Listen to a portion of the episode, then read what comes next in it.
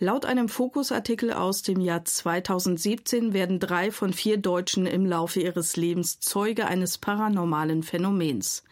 Das reicht von Türen, die sich wie von Geisterhand öffnen, Fernseher, die sich von selbst einschalten, Steine, die durch die Luft fliegen, bis hin zu Erscheinungen von verstorbenen Angehörigen. Was steckt dahinter? Gibt es Geister? Gibt es Spuk? Wie ist das theologisch zu deuten? Was sagt die Bibel zu diesen Phänomenen?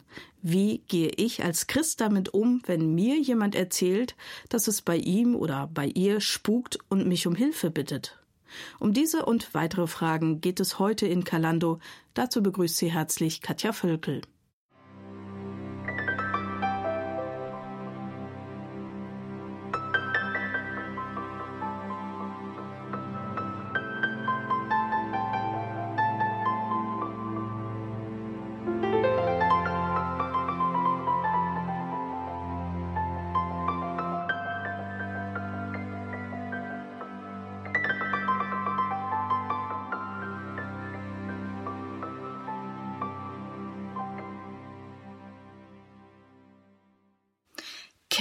Kettenrasseln und unheimliches Gelächter um Mitternacht zur Geisterstunde, ein weißes Wesen, das ruhelos durch die Gänge schwebt.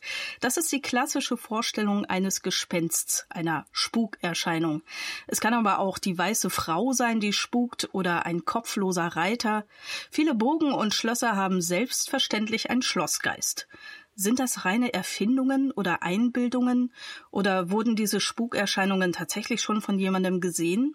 Wie kommt es, dass Türen sich von selbst öffnen oder Bilder von der Wand fallen? Darüber spreche ich heute mit meiner Kollegin Pfarrerin Christina Heimer und mit Dr. Harinke Fugmann. Er ist landeskirchlicher Beauftragter der evangelisch-lutherischen Kirche in Bayern und zwar für geistige und religiöse Strömungen der Gegenwart. Hallo Christine. Ja, hallo Katja. Hallo und guten Tag, Herr Fugmann. Ja, schönen guten Morgen. Ja, diese Art Arbeit, die erfordert in hohem Maß ja auch eine Auseinandersetzung mit dem eigenen Weltbild und persönlichen Überzeugungen. Wie gehen Sie damit um? Was ist da die Grundlage Ihrer Arbeit? Also ich verstehe mich in allererster Linie erstmal als evangelischer Pfarrer. Ähm, das bedeutet, dass für mich die Grundlage der Arbeit eigentlich erstmal Schrift und Bekenntnis sind. Das ist sozusagen die Basis, auf der ich, ähm, von der aus ich arbeite.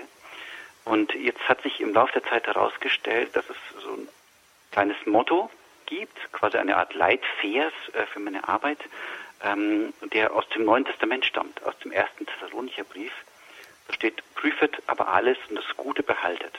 Und ich habe gemerkt, das ist eigentlich ein wunderbares Motto für meine Arbeit, sich erstmal die Dinge in Ruhe anzuschauen, sie eben zu prüfen und sich dann erst an einer Beurteilung zu versuchen.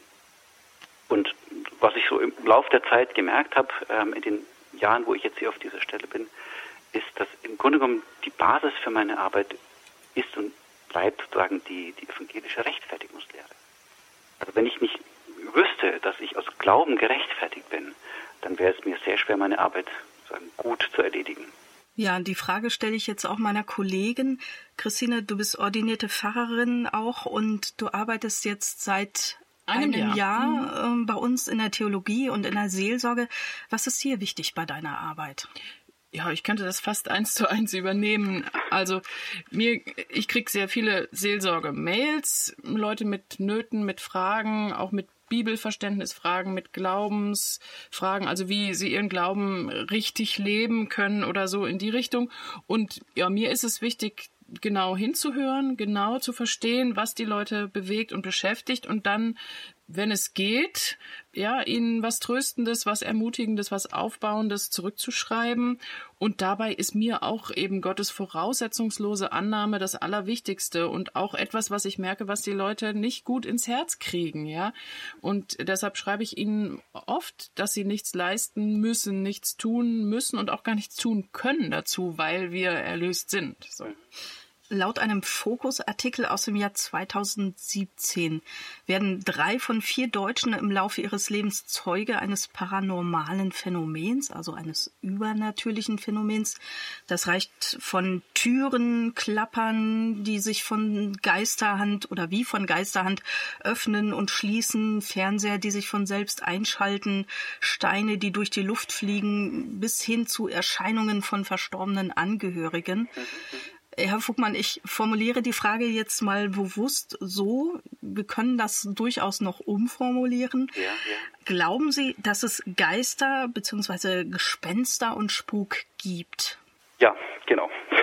Das ist die Frage aller Fragen. Also zunächst mal denke ich, ist es einfach gut mal festzuhalten, ähm, Menschen machen Erfahrungen, die sie in dieser Weise interpretieren. Das heißt also, Menschen äh, machen Erfahrungen, wo scheinbar Dinge passieren, die sagen, in ihrem normalen Koordinatensystem von dem, was sie von der Welt wissen, nicht beantworten können. Ähm, und jetzt glaube ich aber, an dem Punkt ist es unglaublich wichtig, dass wir sehr genau auf die Sprache achten, die wir verwenden. Deswegen bin ich ganz hilfreich, äh, ganz dankbar, dass Sie sozusagen diese Formulierung haben, die, die Frage zu, zu variieren. Ähm, also ich finde immer, das Wortchen gibt kommt so unschuldig daher, aber es hat es in sich. Also die ja. Frage, ob es Geister gibt.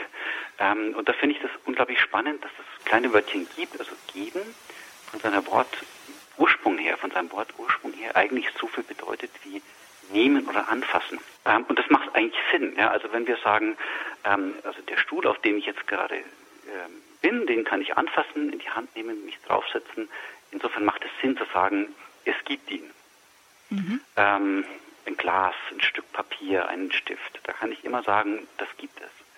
Aber jetzt sind wir uns wahrscheinlich alle einig, dass es Geister in dem Sinne, dass man sie sozusagen dauerhaft anfassen und in die Hand nehmen kann, natürlich nicht gibt. Ja.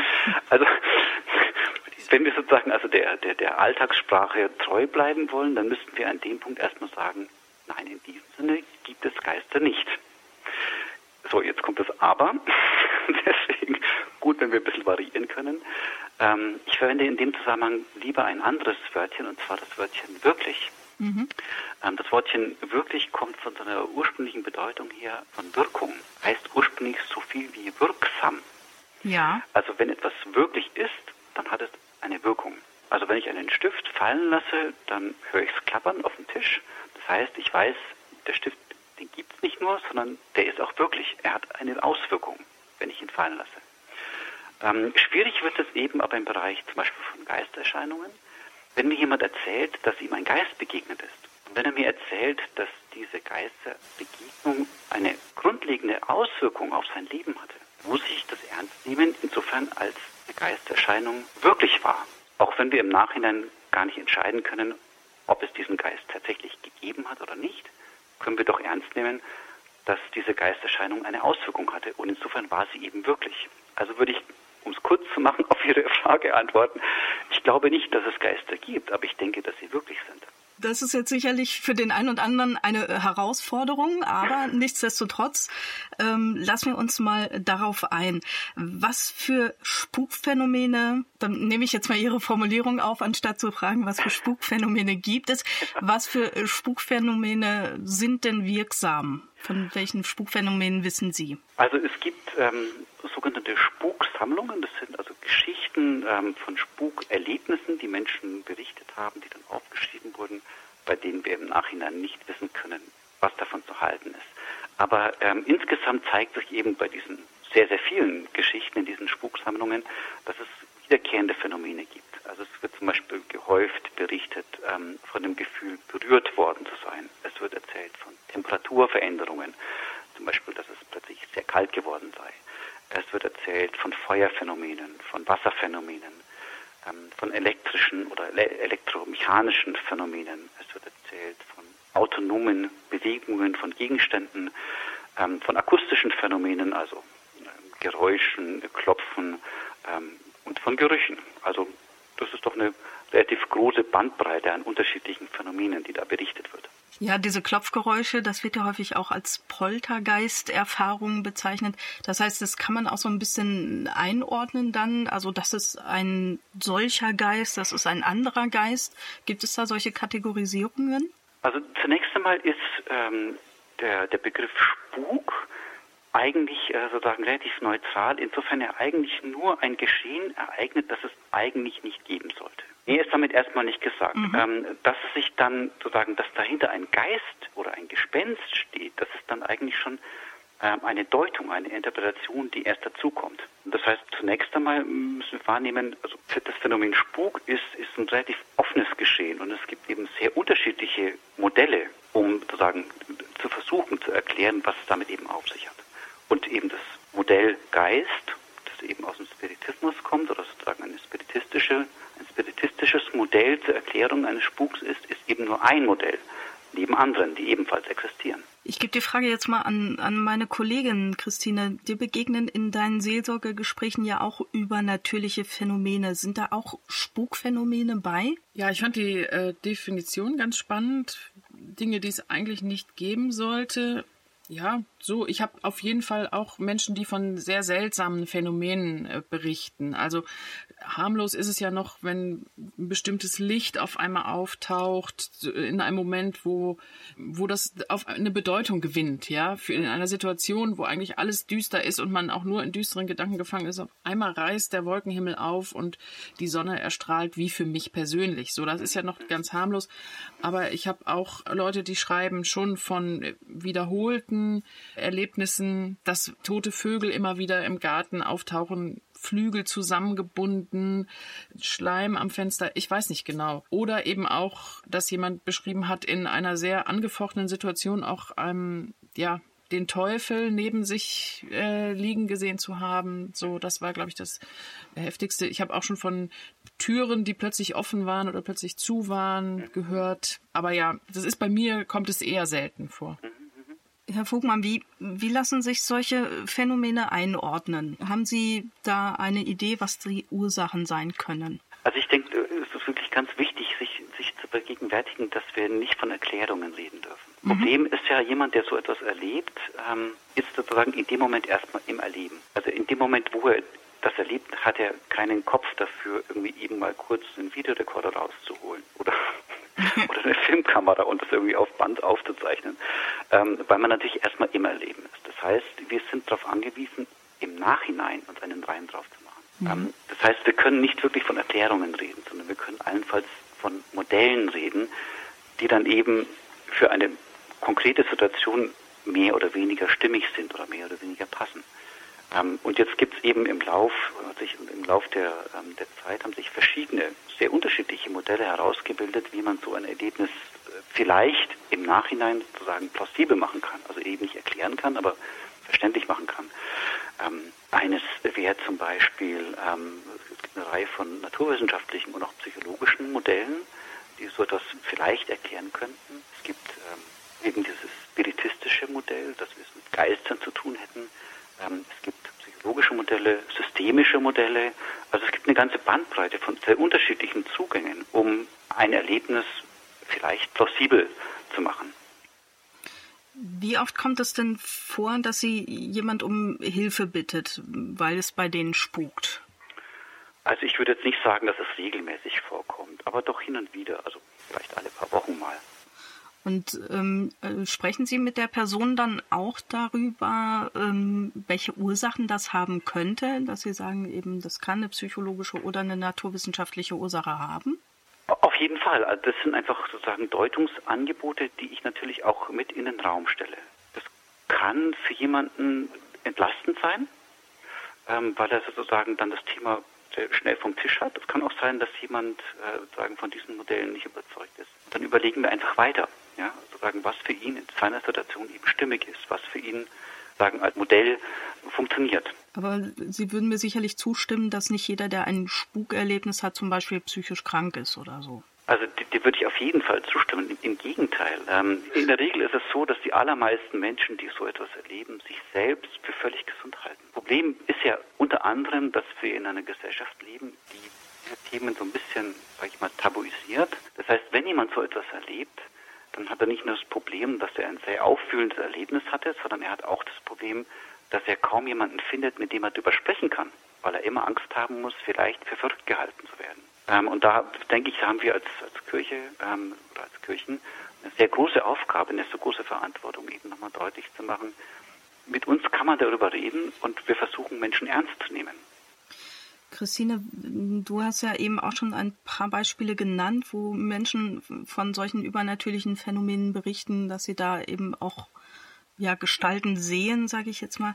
Ähm, wie gehst du damit um? Ja, das ist ganz schwer zu sagen. Ich, ähm, ich habe ja in der Regel nur Mails. Ja, ich habe nur das, was die Leute aufgeschrieben haben. Und dann muss ich versuchen, manchmal durch Rückfrage oder so ein bisschen zu ahnen, was, wie bedeutungsvoll oder wie belastend ist jetzt auch dieses Erlebnis, ja. Und ich habe, ich erinnere mich an einen Kontakt, wo die Frau im, wohl auch sagte, dass sie mit mit okkulten Mächten irgendwie zu tun hatte und dass sie den Eindruck hat, da sind immer noch Auswirkungen auf ihr Leben über über lange Zeit. Und dann hat sie aber auch erzählt, was sie schon alles unternommen hat, damit das aufhört, ja, was sie auch an geistlichen äh, Dingen unternommen hat und wer für sie gebetet hat und bei welchem Pfarrer sie waren und wie viel sie gebeichtet hat und welche Salbung oder Ölung und es hat nicht aufgehört. Und dann habe ich äh, am Ende dann schon auch nach wirklich zehn, zwölf Kontakten irgendwann geschrieben,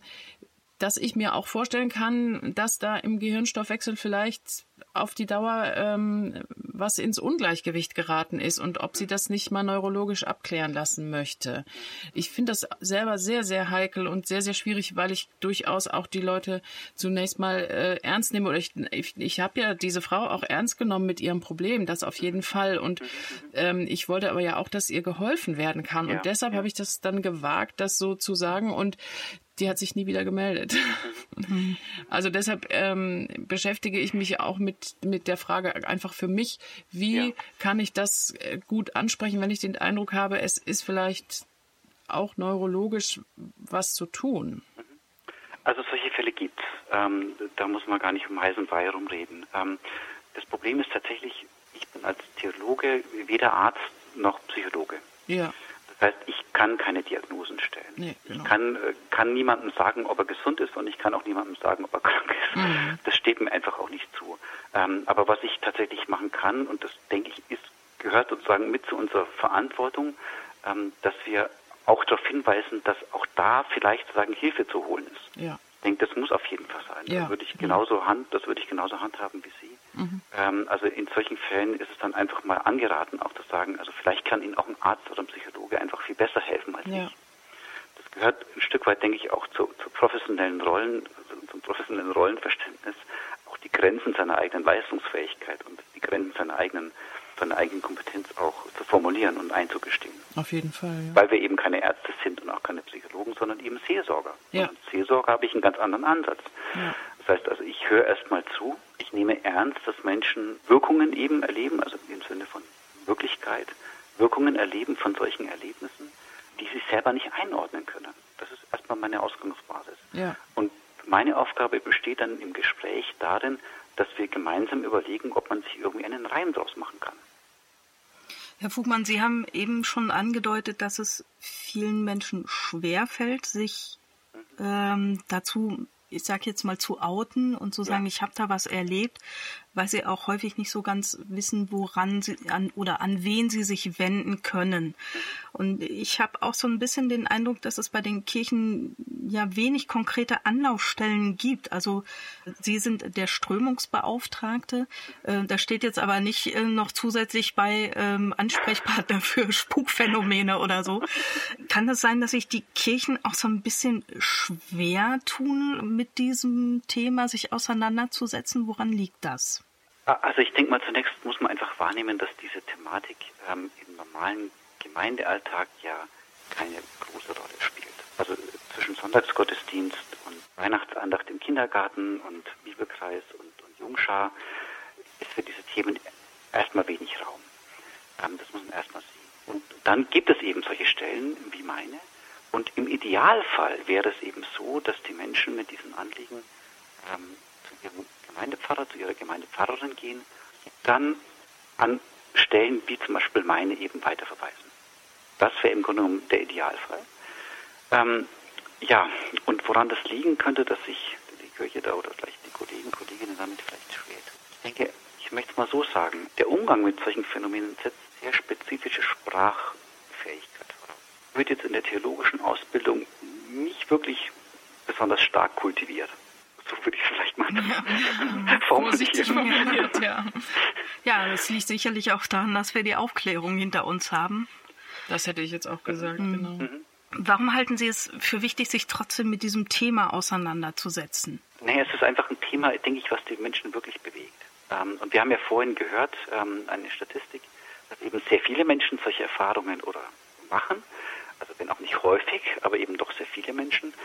Ähm, und für mich ist es einfach ein seelsorgerisches Anliegen, diesen Menschen im Gespräch helfen zu können.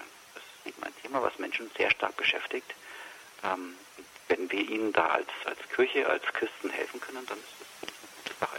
Christine, wie siehst du das? Äh, hast du ähnliche Erlebnisse, dass das schwierig ist oder dass Menschen es auch schwerfällt, sich an die Kirche zu wenden? Oder wie landen die Anfragen auch bei dir?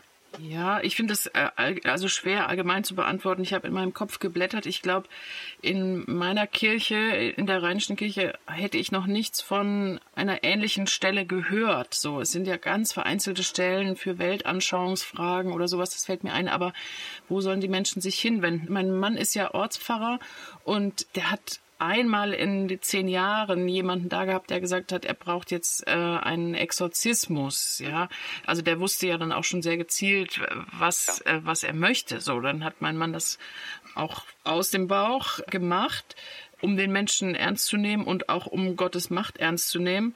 Ich glaube, es ist, wie, wie du schon sagst, vielleicht auch peinlich, in der nachaufgeklärten Zeit doch plötzlich mit so einem Thema wieder anzukommen und, und es wird ja einfach wenig so allgemein auch darüber gesprochen in kirchlichen Kreisen oder so. Wer sagt schon, ey, ja, jetzt habe ich wieder das und das erlebt. Das ist einfach nicht, nicht zentrales Thema, so. Im Grunde scheinen wir ja in einer sehr widersprüchlichen Zeit zu leben. Auf der einen Seite dieses sehr naturwissenschaftlich geprägte, aufgeklärte Weltbild. Auf der anderen Seite boomt sowas wie Spiritismus, Esoterik, Okkultismus. Äh, Menschen lesen Horoskope, pendeln, was auch immer. Also gerade der, der Büchermarkt im Bereich der Esoterik äh, scheint ziemlich zu boomen. Andererseits glauben immer weniger Menschen offenbar an den Gott der Bibel und interessieren sich auch immer weniger. Wie ist denn diese Diskrepanz zu zu verstehen? Also muss da die Kirche mehr tun, um, um den Glauben wieder, ich sag's jetzt auch mal, ansprechender zu machen, dass die Menschen da auch abgeholt werden, wo sie stehen? Ja, vielleicht fängst du an, Christine. Also ich glaube, dass es eine Sehnsucht nach Übernatürlichem gibt einerseits und dass es aber auch eine Sehnsucht nach greifbaren Erfahrungen gibt. Also wirklich Dinge zu erleben und nicht nur auf der Kopf- oder Verstandesebene ähm, zu verhandeln. So und dass das äh, vielleicht in Esoterik, Spiritismus eher auch mal was Greifbares äh, zu sein scheint irgendwie. Das ist mein Eindruck und dass da ähm, schneller etwas erlebt wird oder direkter etwas erlebt wird, was was ich jetzt sage ich mal Gläserrücken oder sowas, ja, wenn Jugendliche anfangen damit, dann dann passiert da wirklich was und das ist äh, sehr viel mittelbarer als äh, wenn ich um irgendetwas bete und frage und dann eine vage Idee habe, was Gottes Antwort sein könnte. So es ist es scheint mir einfach schneller und greifbarer, äh, schneller verfügbar zu scheinen jedenfalls.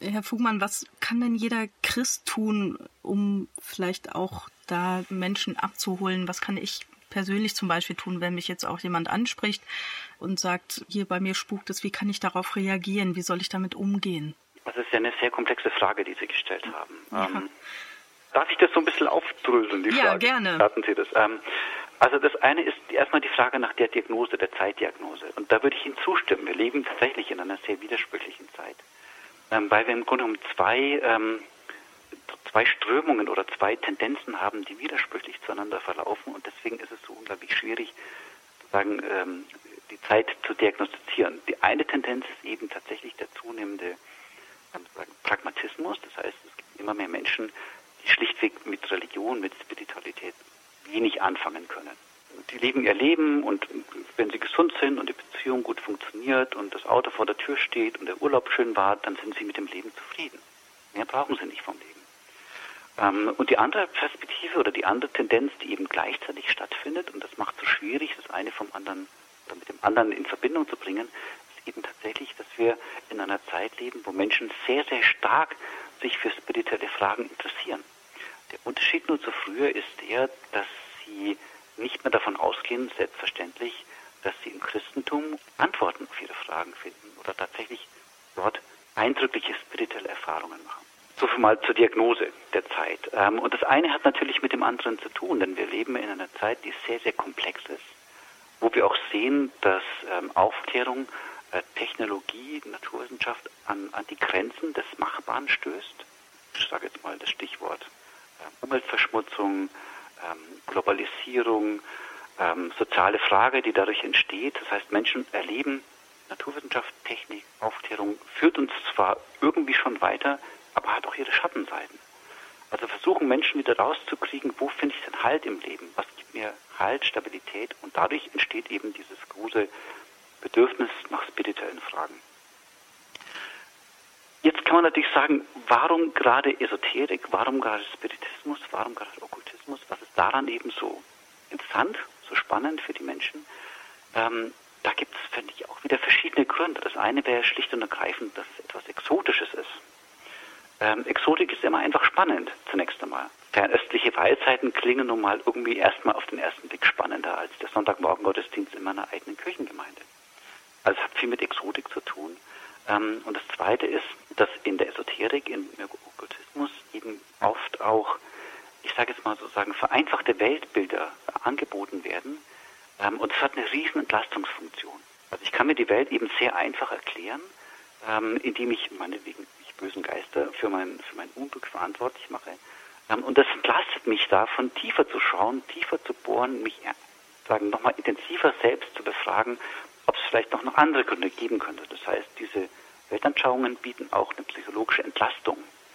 Ähm, und das macht sie eben auch attraktiv. Und schließlich geht damit noch einher, dass sie eben auch starke Gefühle auslösen können.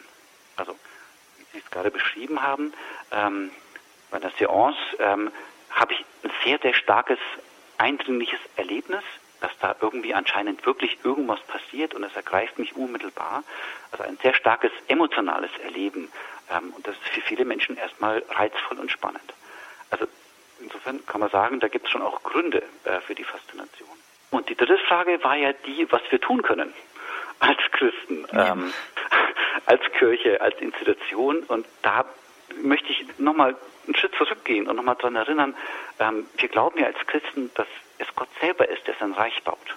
Also noch bevor wir irgendwas tun können, ist erstmal Gott selber derjenige, der an seinem Reich baut und wir dürfen sozusagen mitgestalten.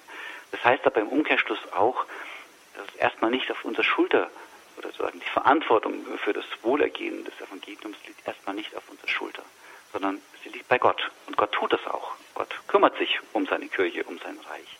Ähm, was wir Christen tun können, das ist das Evangelium von Jesus Christus zu verkündigen.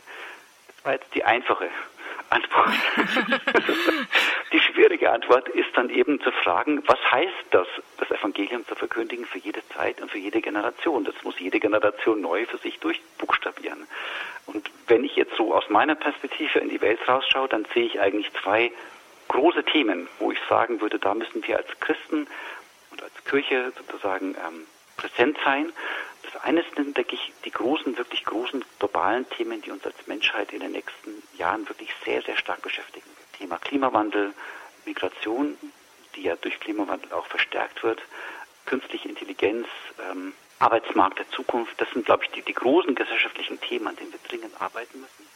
Und die andere, die andere Thematik, an der wir, glaube ich, als Kirchen und auch als Christen sehr wieder sozusagen neu ansetzen müssen, ist tatsächlich die Frage nach den Dingen zwischen Himmel und Erde. Ich denke, da müssen wir wieder sprachfähig werden oder mhm. verstärkt sprachfähig werden, dass eben Menschen erleben, okay, wenn ich sowas erlebe, dann kann ich meine Pfarrerin, meinen Pfarrer ansprechen und die geben mir eine positive Antwort. Oder mit denen kann ich zumindest darüber reden.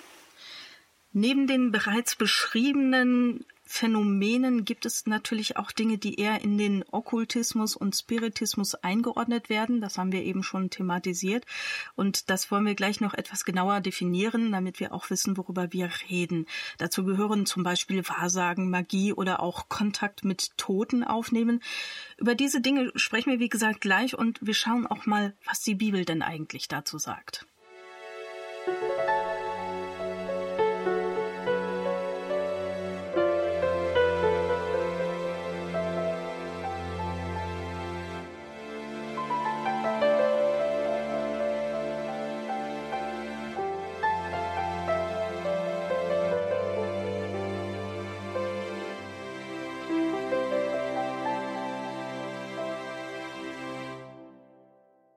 Sie hören Kalando. Heute geht es um übernatürliche Phänomene wie Spukerscheinungen und andere auf den ersten Blick unerklärliche Ereignisse. Meine Gesprächspartner sind meine Kollegin Pfarrerin Christine Heimer und Dr. Harinke Fugmann. Er ist landeskirchlicher Beauftragter der evangelisch-lutherischen Kirche in Bayern und zwar für geistige und religiöse Strömungen der Gegenwart. Herr Fugmann, eben haben wir schon über solche Phänomene wie Parapsychologie, Spiritismus und Okkultismus gesprochen und das wollen wir jetzt noch mal etwas genauer definieren, wo da der Unterschied liegt. Vielleicht fangen wir mal mit dem Spiritismus an. Was versteht man darunter?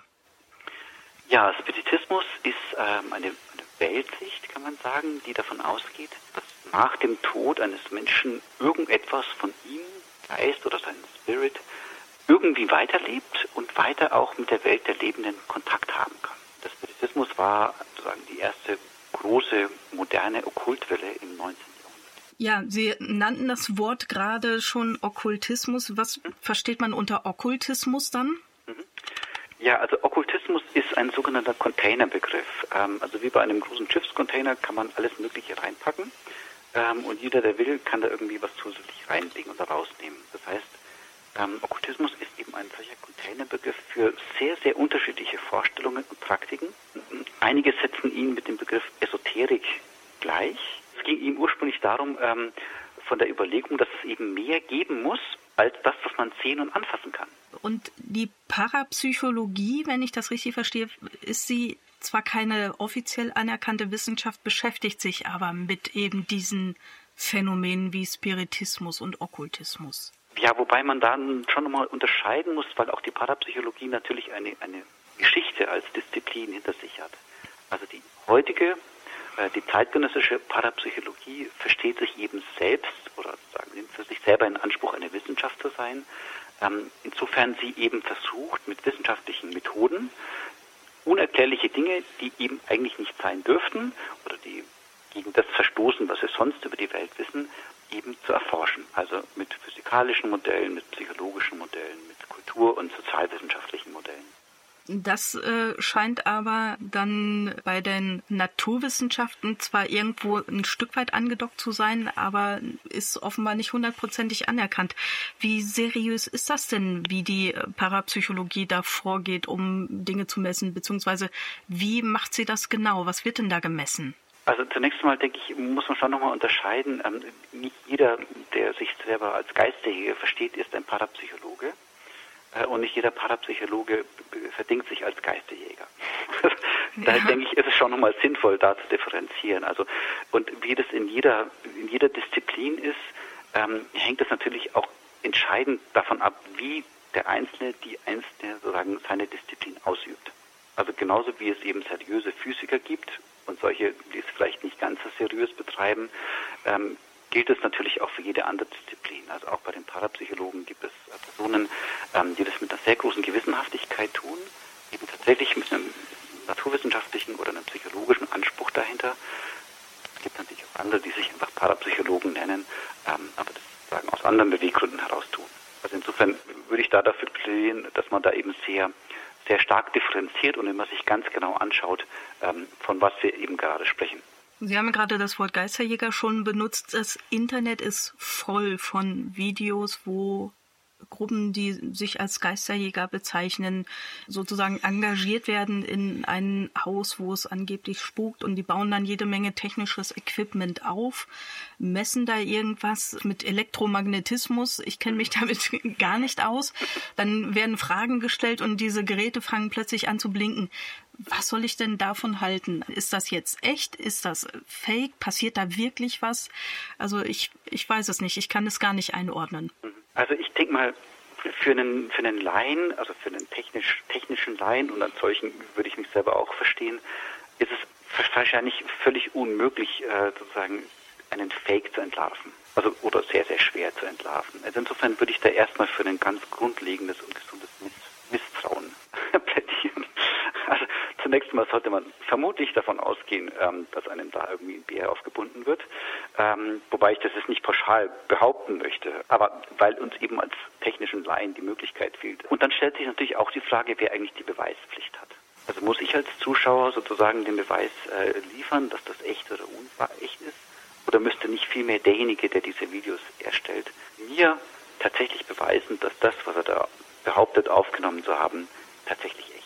Ich denke, die Beweispflicht liegt eher bei denen, die sowas aufnehmen, als bei mir als Zuschauer. Da ist ja, dann kommt auch häufig die Schwierigkeit dazu, dass wenn es Filmmaterial auch gibt, wo dann Stühle umfliegen oder irgendwas Seltsames, Lichter oder Punkte oder Nebel oder was auch immer da durchs Bild wabert. Meistens sind das jetzt, auch wenn es vielleicht Überwachungskameras sind, nicht unbedingt die ultimativ qualitativ hochwertigen Aufnahmen. Woran liegt das denn? Lassen Geister sich einfach nicht gerne ablichten oder was ist der Grund? Einer der bekanntesten Parapsychologen des 20. Jahrhunderts im deutschsprachigen Raum, ein gewisser Bender, ähm, hat eben Spukfälle untersucht und seiner Ansicht nach ähm, gibt es zwei Prinzipien, denen Spukfälle folgen. Das erste Prinzip ist das sogenannte Autonomieprinzip. Das heißt, bei Spukfällen haben wir den Eindruck, dass Dinge sich bewegen, als ob sie autonom wären. Also etwa, dass sich Bilder quasi wie von alleine an der Wand drehen. Wäre eben das Autonomieprinzip. Und das zweite Prinzip, was er benannt hat, ist das Prinzip der sogenannten Elusivität oder auch der fehlenden Reliabilität. Also das heißt, äh, das Prinzip der Flüchtigkeit oder der geringen Verlässlichkeit. Das heißt im Klartext, ein Spuk ist eben etwas Anarchisches. In dem Moment, wo ich hinschaue und hoffe oder erwarte, dass es passiert, passiert es mit Sicherheit nicht. und dieses Grundprinzip gilt natürlich auch sozusagen, wenn ich versuche, einen Spuk aufzunehmen. In dem Moment, wo ich die Kamera draufhalte, kann ich davon ausgehen, dass der Spuk sich nicht zeigt. Ähm, oder er zeigt sich eben nur so, dass es immer eine Variation oder immer eine Deutungsoption bleibt zu sagen, vielleicht ist es auch einfach nur eine Einbildung oder eine, eine Interpretation. Wobei, wenn ich jetzt mal das Beispiel nehme, es gab ja den sogenannten Spuk von Rosenheim, wo eine ja ähm, in einer Anwaltskanzlei es eben genau dieses Phänomen gab, dass sich da äh, Wandteller drehten und äh, Glühbirnen platzten und ähm, man hatte dann eine junge Anwaltsangestellte verdächtigt, dass die dafür verantwortlich ist. Jetzt habe ich zunächst gelesen dazu, ähm, die Ursache wurde nie geklärt und ähm, als, als diese Angestellte dann entlassen wurde, quasi, da hörte der Spuk auf. Mhm. Danach bin ich aber auf einen anderen Artikel gestoßen, wo dann sehr wohl da Zweifel äh, daran geäußert wurde, dass da äh, es durchaus Möglichkeiten gab, diese Spukphänomene auch vor Zeugen dann da äh, entstehen zu lassen. Wissen Sie mehr darüber? Ja, also der Spukfall von Rosenheim von 1967 ist natürlich einer der bekanntesten Spukfälle ähm, der Moderne. Ähm, interessant ist er insofern, als er im Grunde genommen auch einer der am besten dokumentierten Fälle ist. Genau, da passieren nämlich diese Phänomene tatsächlich, äh, wo Leute direkt dahin gucken, wie Sie sagten. Genau, also es gibt sozusagen Augenzeugenberichte und es gibt auch eine einzige, soweit ich weiß, eine einzige Aufnahme ähm, von einem sich an der Wand drehenden Bild, glaube ich, ist es. Ja, aber jetzt kommen wir sozusagen wieder in, genau zu der Schwierigkeit, die ich vorhin benannt habe. Nachhinein kann man immer nur sozusagen versuchen, plausible Modelle dafür zu finden. Wirklich erklären, und zwar so, dass es zweifelsfrei sagen, bewiesen wäre, lässt sich eben selbst dieser Fall nicht. Also auch in diesem Fall gab es im Nachhinein dann eben Deutungsmöglichkeiten, dass man gesagt hat, vielleicht äh, waren jetzt dann doch sozusagen Trickbetrüger irgendwie am Werk, die das vielleicht irgendwie inszeniert hätten. Also man kann es im Nachhinein eigentlich nie abschließend sagen. Und das ist eigentlich auch eines der, der Charakteristika überhaupt eines Spukereignisses. Weil ein Spuk eben anarchisch ist. Man kann ihn prinzipiell nicht aufklären. Ja? Man kann nach, im Nachhinein höchstens versuchen, irgendwie sich was zurechtzubasteln, wie es dann vielleicht gewesen sein könnte. Grundsätzliche Schwierigkeit bei einem Spukfall. Gut, das heißt, fassen wir mal gerade an der Stelle zusammen. Es ist schwierig, Spukphänomene zu beweisen. Fakt ist, Menschen erleben Übernatürliches und das ähm, nehmen wir erstmal so hin und akzeptieren das so. Und ja, da, wo sie um Hilfe bitten, versuchen wir ihnen natürlich so gut wie möglich zu helfen. Nicht unbedingt damit, dass, dass wir jetzt versuchen, den Spuk zu dokumentieren, sondern äh, ja, auf andere Art und Weise seelsorgerlich zu unterstützen. Letztlich geht es ja bei dieser Frage immer um die Auswirkungen. Genau. Ja, also auch in dem Fall. Klar kann man jetzt schauen, was war das? Ähm, wie kann man sich das vielleicht erklären? Waren hier vielleicht Trickbetrüge am Werk? Das sind alles legitime Fragen, alles Fragen, die sein dürfen und auch sein müssen. Am Ende des Tages steht aber für mich als Seelsorger eine andere Frage im Raum, nämlich die Frage, welche Auswirkungen hat so ein Erlebnis auf das Leben der Menschen, die darin involviert sind? Sind es Auswirkungen, die sich segensreich auf das Leben ausüben? Oder sind es Auswirkungen, die sich sehr dramatisch und sehr schlimm auf das Leben auswirken? Das ist dann einfach die Frage am Ende des Tages, für die ich dann zuständig bin. Christine, wie sieht das bei dir in, in deiner Arbeit aus? Kennst du belegte Fälle von Spukphänomenen? Also belegt ist natürlich äh, schwierig. Was ich äh, kenne, habe ich ja schon er erklärt. Und ähm, so bei der Frage, was ist nachweisbar oder was ist belegbar, ähm, ist mir eingefallen, dass es ja auch Engelerscheinungen gibt. Also auf diese Weise, das sind ja auch übernatürliche mhm. äh, Erfahrungen. Und ich selber erinnere mich auch an Situationen, wo ich hinterher gedacht habe, im Grunde war das ein Engel. Und wenn man das hätte fotografieren wollen, diese Situation, dann hätte man einen, ähm, einen Mann gesehen, der sich in eine Fahrstuhltür hängt und diese öffnet, weil die Hand meiner Tochter da drin gefangen war. Und ähm, dann war der wieder weg. Ich habe den vorher nie gesehen, ich habe den hinterher nicht mehr gesehen. Er war wäre wahrscheinlich auf dem Foto gewesen und nicht besonders aufgefallen. Aber für mich war es in dem Moment ein Engel, einer, den, den Gott geschickt hat für einen kurzen, klar umrissenen Auftrag. Und dann war der erfüllt und dann konnte der, das war auf dem, auf dem Kölner Flughafen, konnte der in seinen Flieger steigen und gut war. Also so das, das gibt's ja auch. Da ist vielleicht auch eine Frage der Deutung. Man muss den nicht als Engel verstehen, aber es war für mich schon so. Äh, Nochmal zur Situation, damit wir das jetzt etwas genauer verstehen. Ja. Also ihr wart auf dem Flughafen und deine Tochter war oder ihr wart gemeinsam in einem Fahrstuhl? Wir waren in einem Fahrstuhl und meine Tochter war drei Jahre und fummelte da so ein bisschen an den Türen rum und zwar ähm, da, wo die Tür in die Seite so reingeschoben wird. Da es war so ein kleiner Ritz und da hatte Oha. sie ihre kleinen Fingerchen drin und fühlte da und in dem Moment ging die Tür auf und saugte diese Hand damit ein Ei. und die war dann da drin und die Tür klemmte und die Hand klemmte und das Kind schrie und ich wusste nicht, was ich machen sollte und dann kam ein schwarz bekleideter Mann und hängte sich in diese Tür, zog die wieder zu, die Hand war frei und alles war gut. Der Mann war weg. Und dann haben wir uns um die Finger gekümmert. Der Mann können. war weg. Der Mann war wieder weg. Äh, der ist weggegangen? Oder? Ja, ja. Okay. Glaube ich. Habe ich nicht weiter verfolgt. ja, klar. Du warst sicherlich aufgeregt und hast dich um dein Kind gekümmert. Ich ja. hoffe, die Finger waren noch alle dran. Ja, wir sind dann abends zum Röntgen gefahren. Es war aber alles okay. Und das war natürlich ein Schock für unsere Tochter. Und naja, also so gesehen gibt es auch so positive Erlebnisse ja, ja. In, der, in dem Sinne klar, das, ich meine, das ist Erscheinungen oder übernatürliche Erscheinungen in der Bibel. Das ist eine schöne Überleitung zu dem, worüber wir gleich sprechen wollen. Da wollen wir ja gleich mal etwas genauer reinschauen, was die Bibel zu parapsychologischen beziehungsweise übernatürlichen Phänomenen sagt. Damit wollen wir uns gleich beschäftigen. Und äh, vorher gibt es allerdings dann noch die Nachrichten.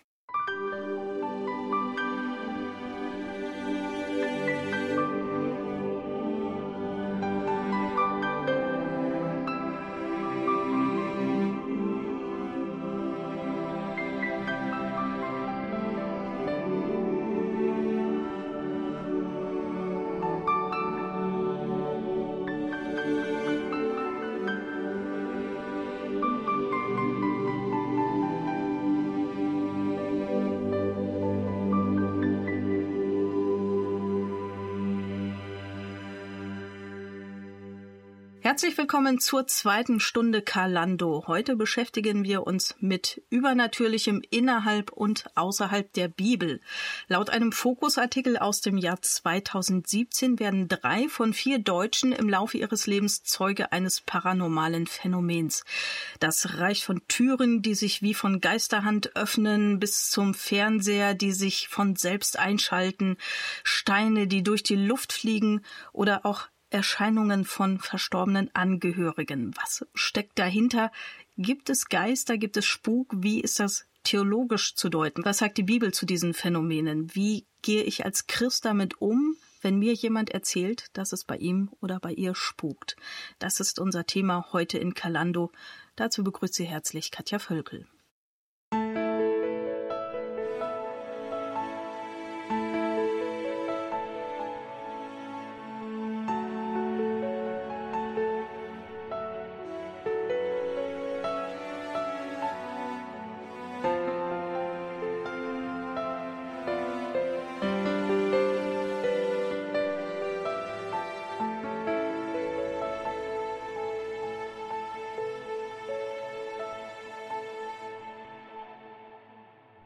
Spukerscheinungen und andere auf den ersten Blick unerklärliche Ereignisse, das ist heute Thema der Sendung. Meine Gesprächspartner sind meine Kollegin Pfarrerin Christina Heimer und Dr. Harinke Fugmann. Er ist landeskirchlicher Beauftragter der evangelisch-lutherischen Kirche in Bayern für geistige und religiöse Strömungen der Gegenwart. Diese Frage, die ich jetzt stelle, die möchte ich Ihnen beiden gerne stellen. Wenn wir Parapsychologie als einen Versuch bezeichnen, übernatürliche Phänomene wissenschaftlich zu erklären, beziehungsweise mit wissenschaftlichen Methoden zu erklären, ist die Beschäftigung mit Parapsychologie dann gefährlich? Also es gibt ja Christen, die auch Parapsychologie ja sagen, das ist böse, damit soll man sich nicht beschäftigen und das ist gefährlich. Wie soll ich damit umgehen? Ich fange mal bei dir an, Christine. Also nach der Definition, dass die Parapsychologie sich mit Übernatürlichem beschäftigt, ist das für mich kein, kann das nicht gefährlich sein. Andererseits ist es für mich auch eine Frage, wie kann das eine Wissenschaft sein? Also für, ich habe immer noch verstanden Wissenschaft als das, was man eben jederzeit und unter jeder Bedingung irgendwie wiederholen kann, was wiederholbar ist, was greifbar ist, was nachweisbar ist, so. Und das ist natürlich bei Übernatürlichem irgendwie auch schwierig, da mit wissenschaftlichen Kategorien dran zu gehen. Für mich sind die biblischen Wunder aber nach der Definition ja übernatürliche Phänomene, im Grunde dann ja parapsychologische Phänomene und da, da ist nichts Gefährliches dran für mich. Und erklärbar sind sie natürlich auch nur sehr begrenzt. Herr Fugmann, was sagen Sie dazu? Also ich denke, dass es nochmal wirklich sinnvoll ist zu unterscheiden, ähm, dass Parapsychologie nicht das gleiche ist wie Okkultismus. Mhm. Ähm, auch die Zielsetzungen sind unterschiedlich, auch der Selbstanspruch, ähm, zumindest der, der zeitgenössischen Parapsychologie, ist ein komplett anderer. Es geht eben tatsächlich darum, diese Phänomene zu erforschen, äh, mit Hilfe von Statistik, äh, mit Hilfe von Dokumentation, mit Hilfe von sozial- und kulturwissenschaftlichen ähm, Methoden, inzwischen auch zunehmend. Ähm, und da gibt es dann schon einen Erkenntnisgewinn, allerdings nie in dem Sinne, wie man sich das vielleicht als Laie vorstellt, dass die Parapsychologie jetzt irgendwas sagen, letztlich begründen oder erklären kann. In dem Sinne nicht, aber es gibt schon Erkenntnisfortschritte. Zunächst mal sagen zur Klarstellung. Also die Erforschung von unerklärlichen Phänomenen ähm, ist an sich natürlich nicht gefährlich. Ja, also wir erforschen ja auch andere Dinge, die wir nicht verstehen können im Bereich der Physik, im Bereich der Psychologie. Das erstmal zu erforschen, halte ich nicht für gefährlich. Zumal wir ja auch irgendwie ein bisschen Bescheid wissen müssen, wenn wir mit solchen Dingen konfrontiert werden. Definitiv, genau. Mhm. Ja, und wenn wir dann eben zum Beispiel ähm, durch, durch naturwissenschaftliche ähm, Beobachtungen herausfinden, dass meinetwegen äh, Infraschall ähm, bei Menschen, die dafür sensibel sind, ähm, Wahrnehmungen auslöst, die denen von Geistererscheinungen sehr, sehr nahe kommen, mhm. dann halte ich mhm. das für eine sehr, sehr sinnvolle sozusagen Erkenntnis. Ja, ja, sehr hilfreich. Infraschall, nur noch mal zum Hintergrund, das sind mhm. ganz tiefe Frequenzen, ist das richtig? Genau, also Infraschall sind ähm, Töne, ähm, die aber so tief sind, dass unser menschliches Gehör sie nicht hören kann, aber unser Körper kann sie quasi trotzdem wahrnehmen. Mhm. Ähm, aber nicht in einer sagen, direkten Weise, wie das bei den anderen Sinnesorganen ist, ähm, aber sozusagen in einer indirekten Weise. Und Menschen, die dafür eben sensibel sind, ähm, die können das wahrnehmen und es äußert sich bei diesen Menschen eben in dem Gefühl einer Präsenz, mhm. dass eben etwas da ist. Letztlich hat es aber eben mit Infraschall zu tun. Mhm. Und so eine Erkenntnis zum Beispiel halte ich schon für sehr, sehr sinnvoll und sehr, sehr ja. äh, sozusagen stressreduzierend. Ja. ja. Wie und wo kann denn Infraschall auftreten? Also sind wir ständig damit umgeben oder? Genau, das sozusagen das, das Subtrakte, wenn man so will, an Infraschall ist, es gibt in der Natur relativ klare, benennbare Quellen von Infraschall. Also Infraschall kann zum Beispiel entstehen durch Erdbeben ähm, oder durch Lawinenabgänge. Mhm. Und wenn wir jetzt auch wissen, dass zum Beispiel die Alpenregion eine geologisch gesehen ja sehr, sehr junge Region ist, ähm, in der es eben ähm, viele Erdbeben und im Winter eben auch sehr viele Lawinenabgänge gibt, dann wäre es zum Beispiel eine gar nicht so weit hergeholte plausible Hypothese, um zu erklären, warum es gerade in der Alpenregion so viele Berichte von Geisterscheinungen gibt. Also nicht, dass man das damit erklären ja. könnte, aber es ist zumindest ein plausibles Modell, was es irgendwie ja, plausibel macht, dass das vielleicht daran liegen könnte. Und darüber hinaus aber eben gibt es Infraschall auch im städtischen Bereich sehr, sehr häufig. Also Infraschall kann ausgelöst werden durch U-Bahn-Schächte, mhm. ähm, Aufzüge, ähm, Lautsprecherboxen, Orgelpfeifen, Baumaschinen, Waschmaschinen und so weiter und so mhm. fort. Ähm, und das Vertragte ist, dass Infraschall ähm, durchs Erdreich hindurch über viele tausend Kilometer wandern kann. Oh ja. Das ist äh, Infraschall. genau, das ist natürlich dann auch äh, nochmal ein wichtiger Hinweis. Das heißt, wenn es mich das nächste Mal gruselt, wenn ich in meinen Keller gehe, um die Wäsche zu holen, dann könnte es am Infraschall liegen. Könnte sein, ja. Okay. Ja, dann kommen wir doch mal äh, auf die übernatürlichen Phänomene oder Ereignisse, die in der Bibel beschrieben werden. Ich habe einfach mal so ein bisschen was zusammengesammelt, ähm, ja, ja. exemplarisch. Also es ist schon eine lange Liste, die ist aber definitiv nicht vollständig. Mhm. Da müsste man tatsächlich bei 1. Mose 1 anfangen, sozusagen, wo schon das erste Übernatürliche beginnt. Aber fangen wir mal an, so mit mit durchaus ja gängigeren Themen. Natürlich steht dann irgendwo jetzt äh, explizit drin, dass jemand Löffel verbogen hat oder sowas, wie das ja in, in den 70er Jahren der Uri Geller äh, gemacht hat. Aber es gibt zum Beispiel in erste Buch Mose schon äh, einen Bericht über einen Pharao, der Wahrsagepriester konsultierte. Oder es gibt eine Erzählung, als Mose und Aaron zu einem, das war ein anderer Pharao, gehen, um diesem Pharao zu sagen, dass er das Volk Israel gehen lassen soll.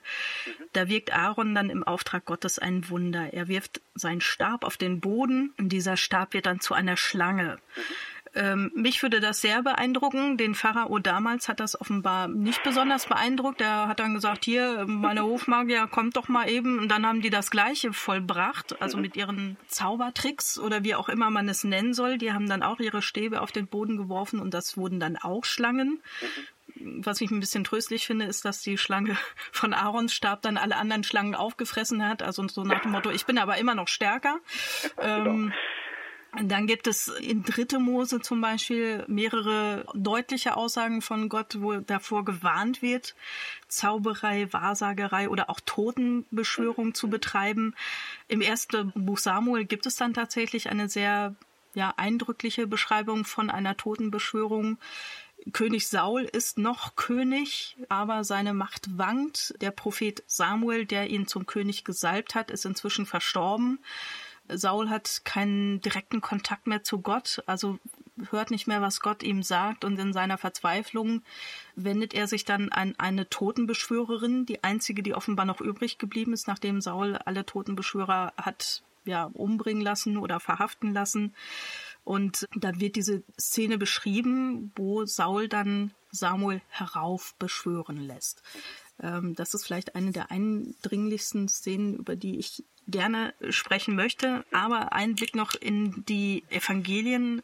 Da gibt es eine Szene, wo die Jünger auf einem stürmischen See im Boot unterwegs sind. Jesus hat sie vorausgeschickt und sie kämpfen sich ab und dann kommt Jesus wenn ich das jetzt flapsig formuliere, würde ich sagen, er kommt da locker lässig auf dem See äh, angelaufen und ähm, die Jünger kriegen riesen Panik und sagen Hilfe, es ist ein Gespenst. Zumindest steht es auch so in verschiedenen äh, Übersetzungen tatsächlich Gespenst, auch nicht Geist, sondern Gespenst. Und dann noch als letztes Beispiel in der Apostelgeschichte, da gibt es auch äh, Begegnungen der Apostel mit äh, Zauberern. Der eine heißt Simon und einer heißt wenn ich das richtig in Erinnerung habe, Elimas. Das heißt also, diese übernatürlichen Phänomene oder auch Menschen, die sich mit solchen Praktiken beschäftigen, die sind im biblischen Umfeld überhaupt nicht fremd. Herr Vogtmann, wie ist das einzuordnen, solche Phänomene in der Bibel? Ja, also äh, wenn ich darf, dann sagen, trete ich nochmal einen Schritt zurück. Ja, ähm, gerne. Mir scheint das Problem schon darin zu bestehen, dass wir hier von übernatürlich reden.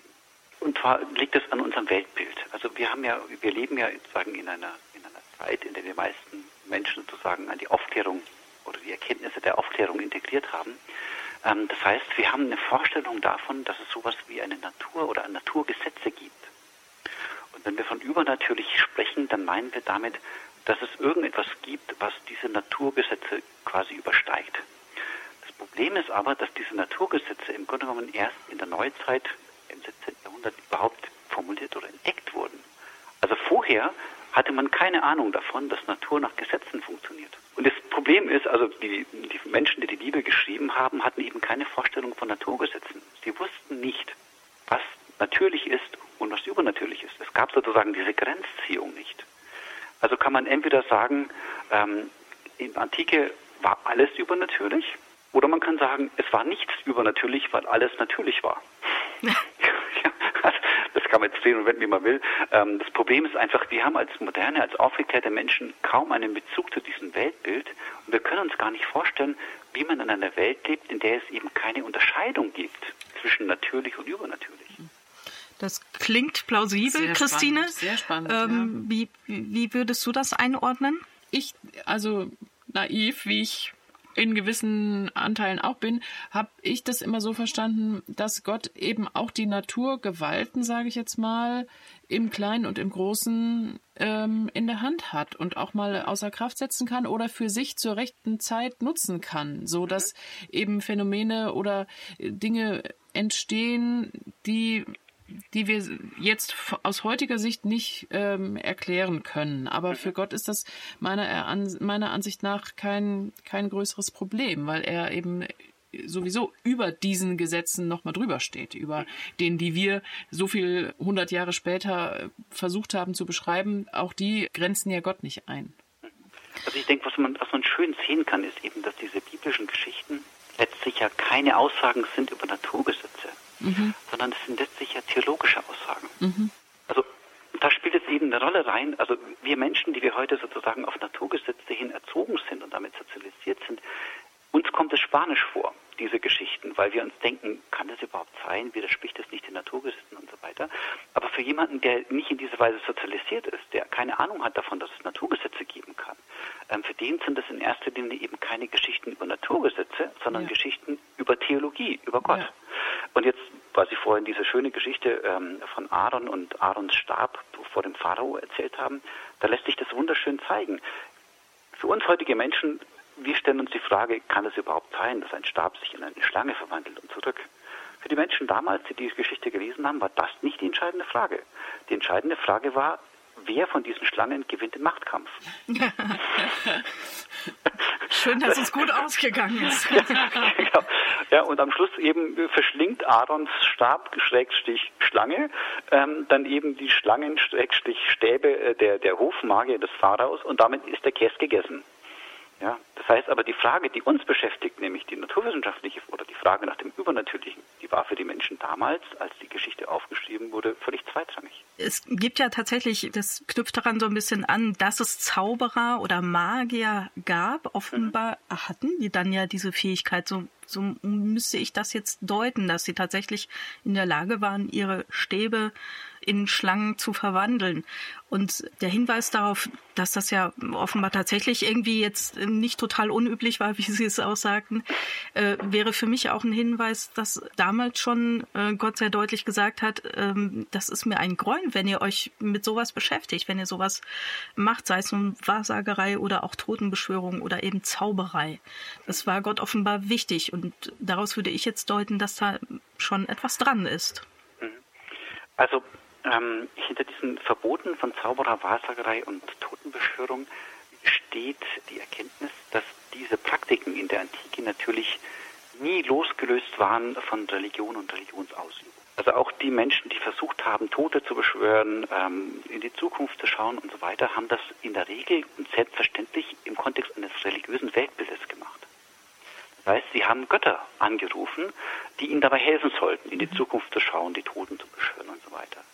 Ähm, und das Verbot in der Bibel ähm, gegenüber Zauberei und Wahrsagerei und diesen Tätigen sozusagen basiert eben auf dieser Annahme, dass bei diesen Praktiken fremde Götter angerufen werden. Und das war sozusagen das eigentliche Kernproblem, deswegen eben dann diese Praktiken in, in der Bibel äh, verboten werden, weil klar war, das Volk Gottes äh, soll Gott alleine dienen und verehren und sonst keine Götter. Also auch hier steht im Hintergrund eine theologische Frage, eine religiöse Frage.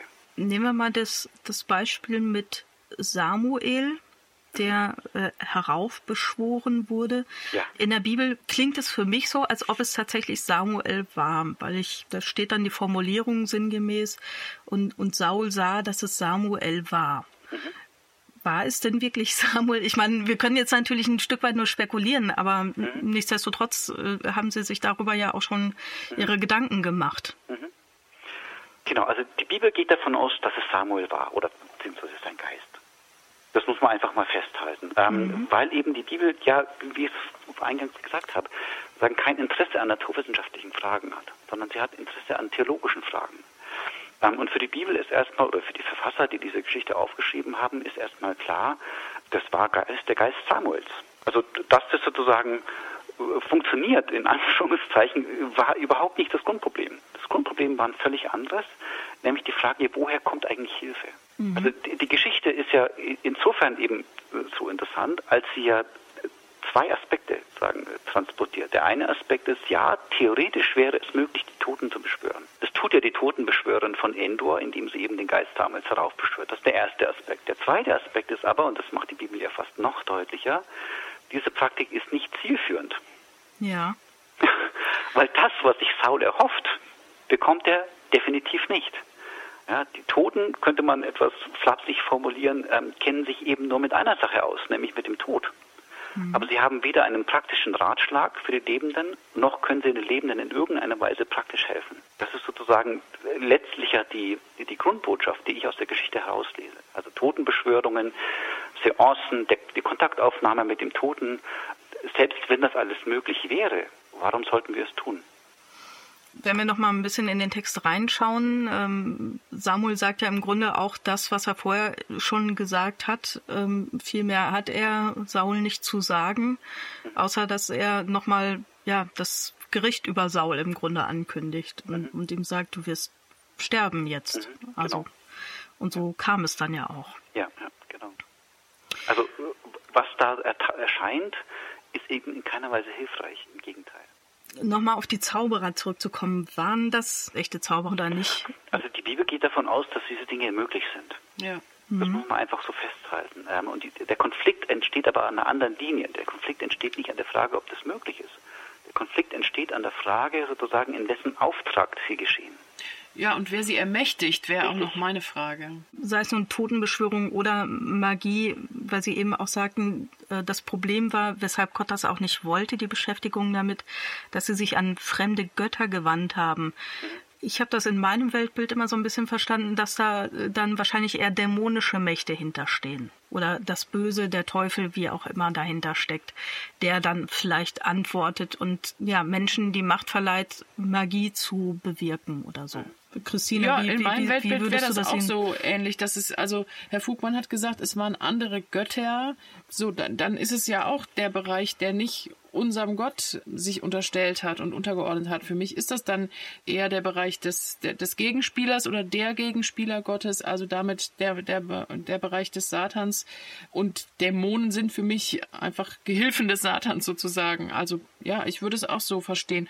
Und das eine ist mir auch noch ein Gedanke dabei, eben dieses auch sich das anzumaßen oder diese Macht in den Bereich Gottes einzudringen, das ist auch was, was Gott nicht will. Also wir müssen nicht in seinen Machtbereich reinfuschen sozusagen. Das, das ist sein Bereich und unser Bereich ist hier. Und ja, ich verstehe es so, dass da auch eine Grenze überschritten wird, die, die Gott uns ge gesetzt hat. Also ich glaube, dass wir hier zwei verschiedene Themen behandeln, die, die man wahrscheinlich, wahrscheinlich sinnvoll ist, sie, sie säuberlich voneinander zu trennen. Die eine Frage ist tatsächlich eben die, die Sie gestellt hatten. Da haben wir es da mit Dämonen zu tun. Und da, denke ich, ist es nochmal gut, ähm, sich klar zu machen, ähm, dass die Bibel das erstmal nicht so sieht. Also die Bibel geht sehr wohl davon aus, dass alles, was geschieht, mit Gottes Einwilligung geschieht.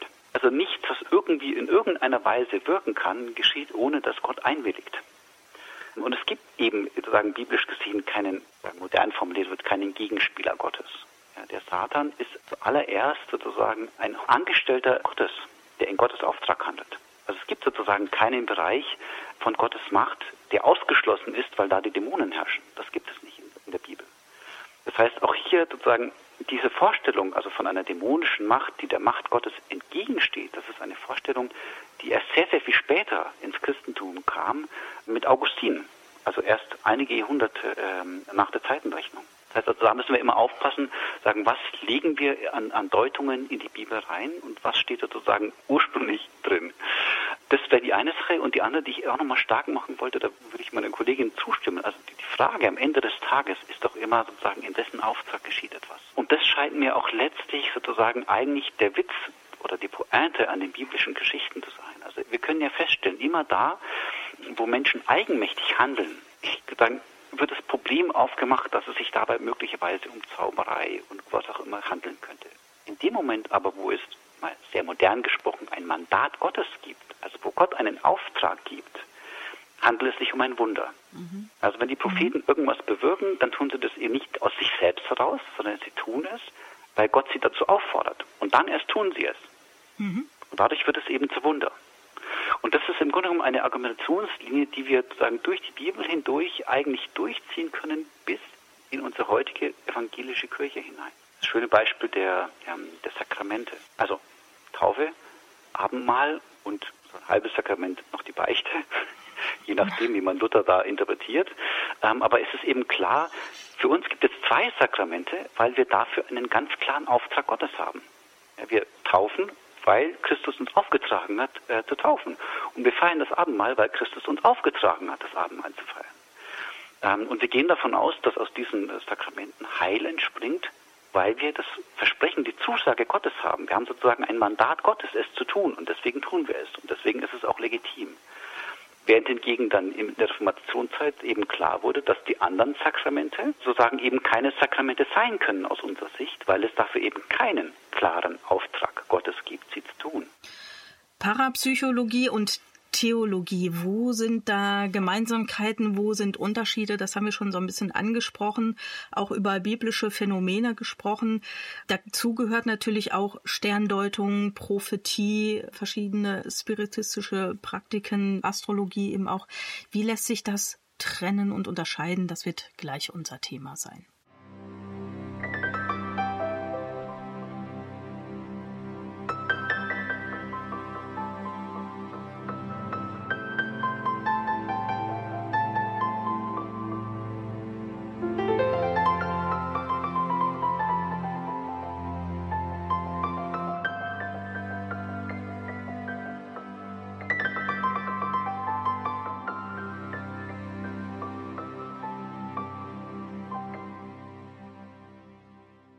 Kalando geht es heute um übernatürliche Phänomene, Spukerscheinungen und andere auf den ersten Blick unerklärliche Ereignisse. Darüber spreche ich mit meiner Kollegin Pfarrerin Christina Heimer und Dr. Harinke Fugmann. Er ist landeskirchlicher Beauftragter der evangelisch-lutherischen Kirche in Bayern für geistige und religiöse Strömungen der Gegenwart. Wir haben eben darüber gesprochen, unter anderem, wie sich göttliche Wunder und Zauberei von übernatürlichen Phänomenen so ein bisschen abgrenzen lassen. Daran wollen wir nochmal anknüpfen. Ein Symbol oder Zeichen, das in der Weihnachtszeit natürlich besonders präsent ist, ist der Stern. Und zwar eben der Stern von Bethlehem, der Stern, der die Sterndeuter aus dem Osten bis nach Bethlehem geführt hat, weil sie darin die Geburt des neuen Königs der Juden sahen. Das heißt, im Grunde sind sie erstmal nach Jerusalem gegangen, um König Herodes zu befragen, wo denn jetzt der König der Juden ist. Diese Begebenheit wird im Matthäusevangelium beschrieben. Da ist jetzt die Frage, sind das Astrologen? Also es wird in der Bibel von mal von Magiern, mal von Sterndeutern gesprochen. Herr Fugmann, was würden Sie sagen? Sind das Astrologen oder sind das Astronomen oder kennen die sich einfach gut mit den Sternen aus? Also der Begriff, der verwendet wird, ist der, ähm, der Begriff Magoi. Also wörtlich übersetzt würde man sagen Magier. Hm. Ähm, nun muss man natürlich dazu sagen, dass äh, Magoi in der Antike etwas völlig anderes waren als das, was wir heute als Magier bezeichnen würden. Das Einzige, was sich da noch ähnelt, ist der Begriff, aber ansonsten haben die beiden Phänomene herzlich wenig miteinander zu tun. Es waren Weise, gelehrte. Männer, die sich eben auskannten mit den Dingen äh, zwischen Himmel und Erde. War das jetzt eine Ausnahme, dass Gott ähm, hier mit einem Stern ein Zeichen setzt? Naja, in dem Moment äh, sozusagen die Situation, in der das geschieht, ist natürlich außergewöhnlich. Jesus Christus wird geboren. Ja, sozusagen eine Äonenwende, eine Zeitenwende, also etwas Einmaliges in der, in der Universums, wenn man will. Ähm, und dass Stimmt, da sozusagen ja. ähm, etwas Besonderes am Himmel ähm, auftaucht, ähm, das ist sozusagen halt eine quasi zwangsläufige theologische Aussage. Gut, wenn wir ähm, mal einen Sprung in die Zukunft wagen, auch da wird natürlich beispielsweise in der Offenbarung oder auf Prophetien, die weit in der Zukunft noch liegen, möglicherweise jedenfalls äh, auch erzählt, dass mit den Gestirnen das ein und andere passiert, dass der Mond sich in Blut verwandelt und dass die Sterne vom Himmel fallen. Bleiben wir jetzt trotzdem mal bei diesem Beispiel. Es gibt eine Parallelstelle, die auch im, die man im Matthäusevangelium auch findet. Da wird quasi eine Prophezeiung erfüllt, wenn man so will. Da sagt ein, ja, man kann sich darüber streiten, ob er jetzt Wahrsager oder Prophet war, ein Biliam, das steht im vierten Buch Mose, er prophezeit einen Stern aus Jakob, der hervorgehen wird. Und das ist möglicherweise auch die Stelle, auf die sich dann die Hohepriester beziehen, wenn sie von König Herodes befragt werden, was ist denn da los? Wie hier wird ein König der Juden geboren? Was wisst ihr darüber? Ja. Jetzt ist diese Person Biliam ein bisschen umstritten. Es gibt mehrere Hinweise darauf, dass er ein Wahrsager war. Auf der anderen Seite sagt er von sich, dass er auf das hört, was Gott ihm sagt. Vielleicht müssen wir ein bisschen ausholen und, und den Hintergrund erzählen. Es war eine Zeit, da im vierten Buch Mose die Moabiter im Clinch lagen mit den Israeliten und Biliam wurde nun gebeten, das Volk Israel zu verfluchen. Der König der Moabiter schickte eine Abordnung los zu Biliam mit dem Wahrsagelohn, mit der Bitte, komm doch mal mit und stell dich da vorne äh, auf den Berg und verfluche das Volk Israel. Und beim ersten Mal weigert er sich mitzugehen, weil er das Volk nicht verfluchen soll. Und das Ganze wiederholt sich dann und beim zweiten Mal äh, gestattet Gott ihm mitzugehen. Und daraufhin gibt es dann eine Begebenheit, wo Biliam auf seiner Eselin reitet und Gott sendet einen Engel, der ihn aufhalten soll. Und diese Eselin, die sieht den Engel, Biliam sieht den Engel nicht. Dann weicht sie aus und er verprügelt sie und das geschieht dreimal, bis dann Gott die Eselin ja dazu befähigt zu sprechen und sie sagt, äh, warum schlägst du mich denn jetzt immer? Ich war dir doch immer treu. Verstehst du nicht, dass da ein Engel ist? Und daraufhin sieht Biliam diesen Engel dann auch. Also das sind schon alles faszinierende Situationen, die dazwischen auch passieren. Ich fasse es sehr kurz zusammen jetzt. Also die, diese Aufforderung, dass Biliam das Volk Israel verfluchen soll, geschieht dreimal und dreimal segnet er das Volk aber letztendlich und beim dritten Mal ähm, wird dann auch angedeutet, dass er eben nicht auf Sag Wahrsagerei vertraut, sondern wirklich Gottes Segen ausspricht. Und da passiert dann eben diese Formulierung, dass aus Jakob ein Stern hervorgeht. Wie würden Sie Biliam einordnen? War das nun ein Prophet oder ein Wahrsager? Das ist ja nicht ganz einfach, offenbar das äh, zu deuten.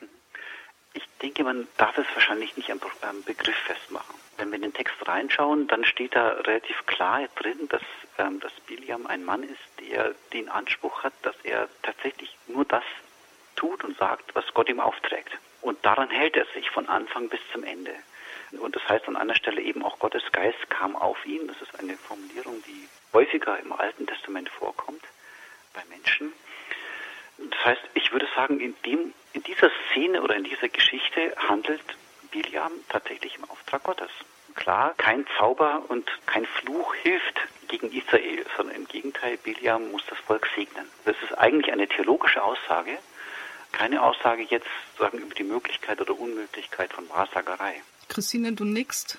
Ja, das sehe ich auch so, dass, dass er einfach von Gott beauftragt hier das ausrichten und verkünden muss, was Gott dem Volk zu sagen hat und eben diesen Segen auch aussprechen muss. Was ist denn darüber hinaus jetzt, wenn wir jetzt, okay, in diesem Fall war es offenbar eine Prophezeiung, die sich erfüllt hat, dass die Magoi, wenn man sie so nennt, aus dem Osten diesen Stern gesehen haben und ja verstanden haben, das ist ein deutliches Zeichen.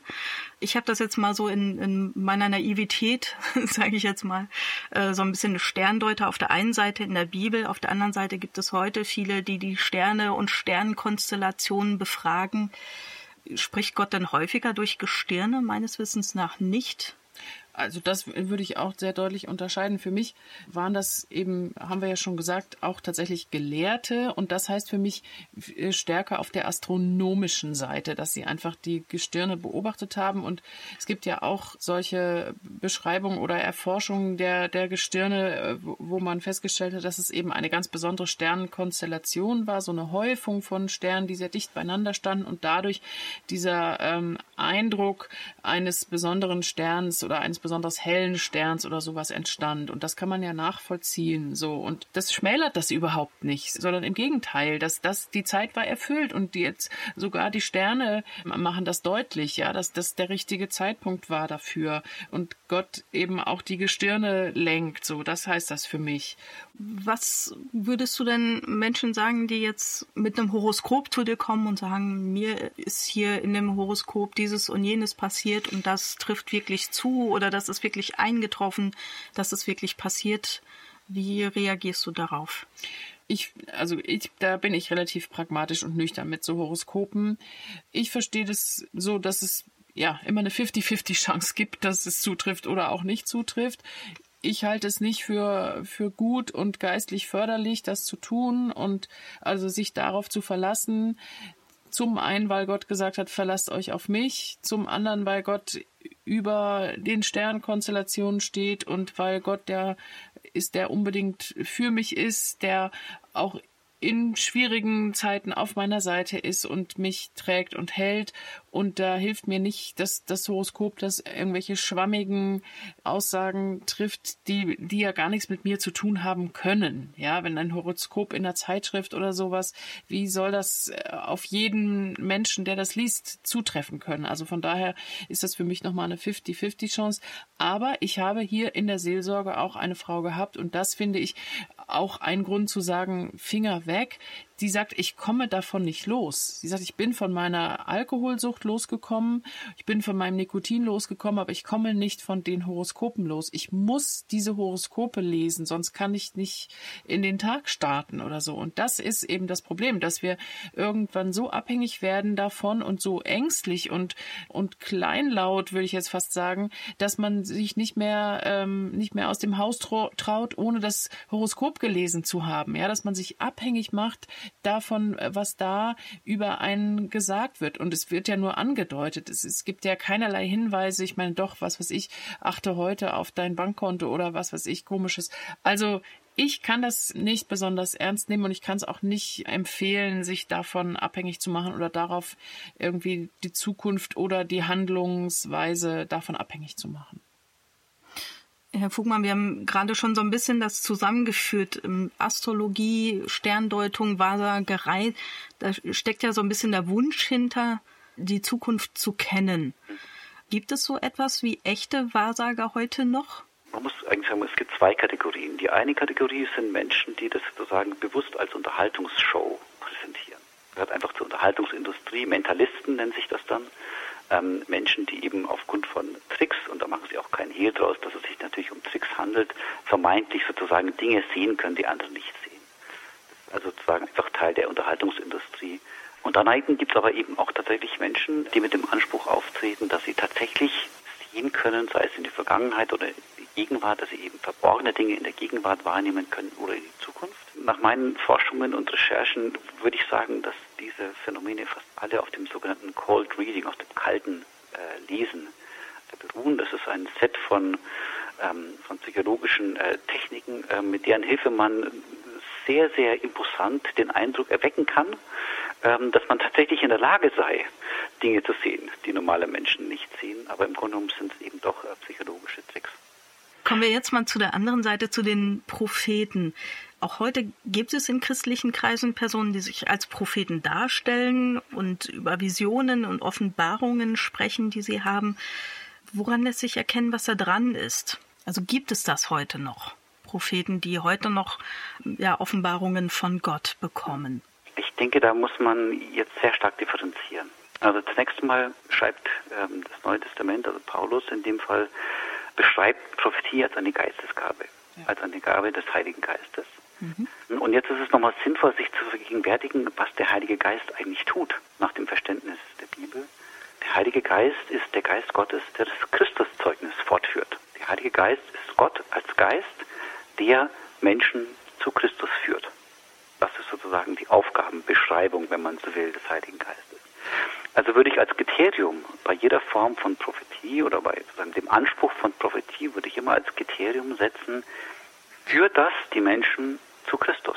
Das wäre sozusagen für mich die, die, die, die oberste Leitschnur, die oberste Richtlinie bei der Frage. Also wird Christus verkündet. Und, und darüber hinaus, glaube ich, gibt es noch zwei wesentliche Aspekte. Der eine wesentliche Aspekt ist immer der, sagen, nach, dem, nach der Zielgruppe. Also ich sage es mal so, wenn also jemand den Eindruck hat, ähm, Gott hätte ihm eine Vision geschenkt. Und diese Vision hilft ihm selber dabei, seinen Glauben zu leben. Dann bin ich als Theologe der allerletzte, der das in Frage stellen möchte. Wenn er hingegen auftritt und beansprucht, dass diese Vision, die er gehabt hat, zur Quelle der Verkündigung der Kirche wird, dann würde ich da ein großes theologisches Fragezeichen dahinter setzen. Mhm. Christine, ist dir schon jemand begegnet, der von sich sagt, er habe prophetische Gaben? Ja, prophetische Gaben auf jeden Fall ähm, habe ich Leute erlebt, auch sehr, sehr glaubwürdig. Und ich habe auch einen Menschen erlebt, der wirklich einen prophetischen Dienst hat, wie er sagt. Es ist ein norddeutscher, eher einfacher Mensch gewesen, der aber wirklich also mich, mich hat es schon auch sehr beeindruckt. Ich bin da sehr, sehr skeptisch dran gegangen, aber ich, für mich war es wirklich auch sehr, sehr glaubwürdig, der mit uns zu Abend gegessen hat und, und er hat uns erzählt von seinem prophetischen Dienst und wie er dazugekommen ist. Und dann hat er, hat gesagt, so irgendwann kommt wirklich der Geist über ihn und er fängt dann an, Einzelpersonen was zuzusagen und zuzusprechen. Und das haben wir dann auch so erlebt, dass er dann eben einzelnen Dinge gesagt hat, wie Gott sie sieht. Und also der hat zu mir dann zum Beispiel am Schluss auch gesagt, was du tust, wird hier nicht, äh, nicht so gesehen. Das war damals in dieser Gemeinde so, wo wir waren. Und er sagt, aber bei Gott wird das gesehen und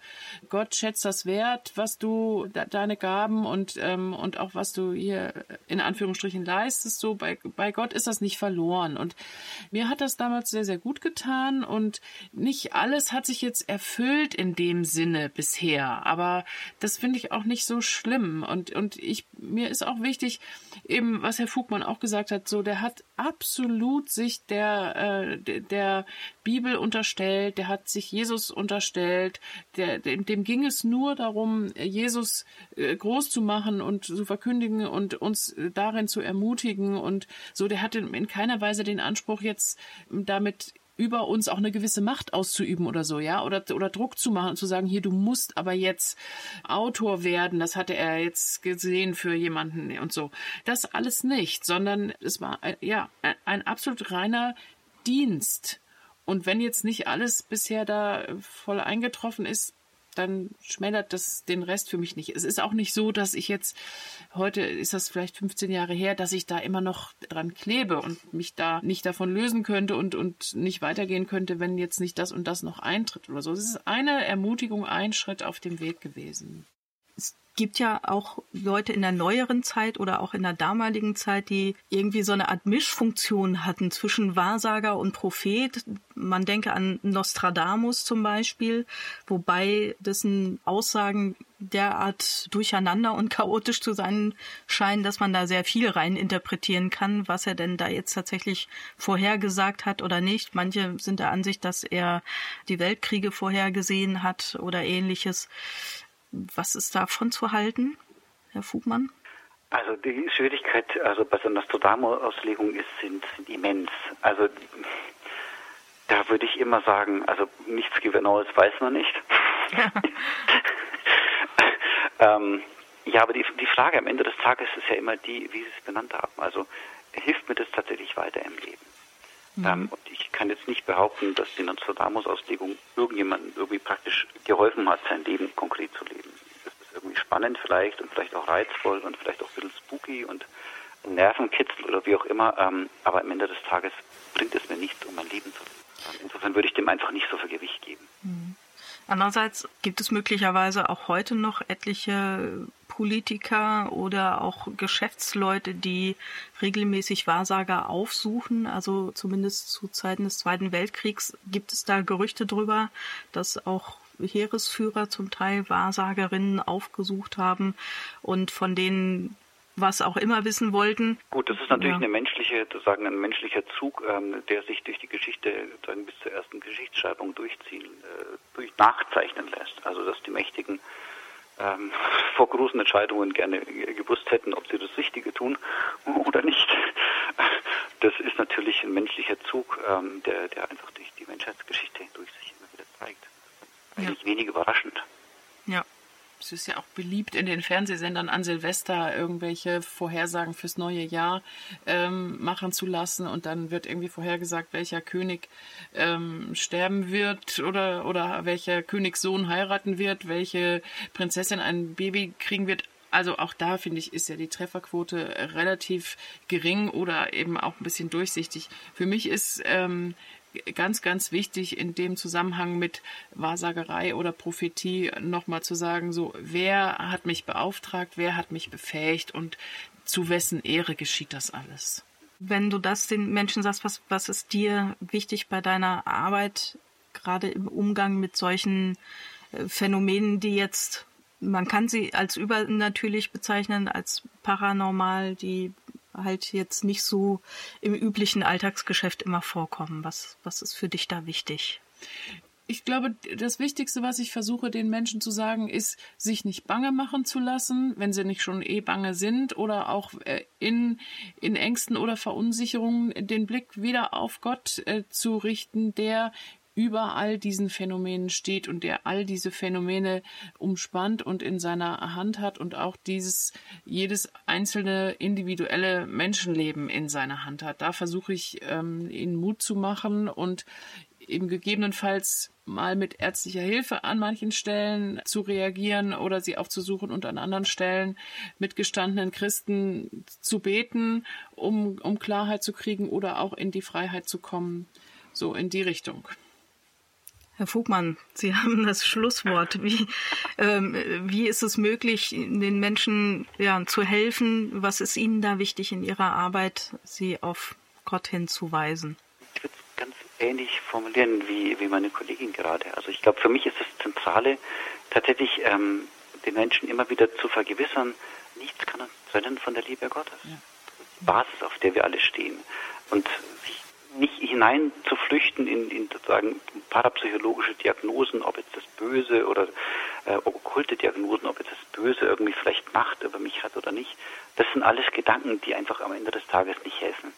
Was hilft, ist äh, die, die, Zuversicht, ähm, der Glaube, ähm, dass Gott mich liebt und dass Gott das Beste für mich haben will. Ähm, ganz egal, welchen Weg er mich dafür führt, aber das ist sozusagen eine Gewissheit. Und ich glaube, da haben wir als evangelische Kirche ganz, ganz viele Möglichkeiten, ähm, auch im liturgischen Bereich, ähm, um Menschen in dieser Glaubensgewissheit zu stärken. Wir haben das Bittgebet, das Klagegebet, den Segen, das Hausabendmahl, ganz, ganz viele Möglichkeiten, die uns da zur Verfügung stehen, ähm, um diese Liebe Gottes, diese Zuwendung Gottes einfach auch liturgisch ähm, und in der Verkündigung immer wieder deutlich zu machen. Vielen Dank. Eine wunderbare Zusammenfassung dessen, worüber wir gesprochen haben. Da bleibt mir im Grunde, mich zu verabschieden. Das war Kalando heute mit dem Thema Übernatürliches in und außerhalb der Bibel. Ich danke ganz herzlich meinen beiden Gesprächspartnern, Christina Heimer und Dr. Rinke Fugmann, dass sie auch so lange ausgehalten haben und so intensiv hier diskutiert haben. Ähm, und danke auch an unsere Hörer, dass sie dabei waren. Wir verabschieden uns und wünschen Ihnen noch eine gute Zeit mit ERF Plus. Tschüss, Ihre Katja Völkel. Bis dann.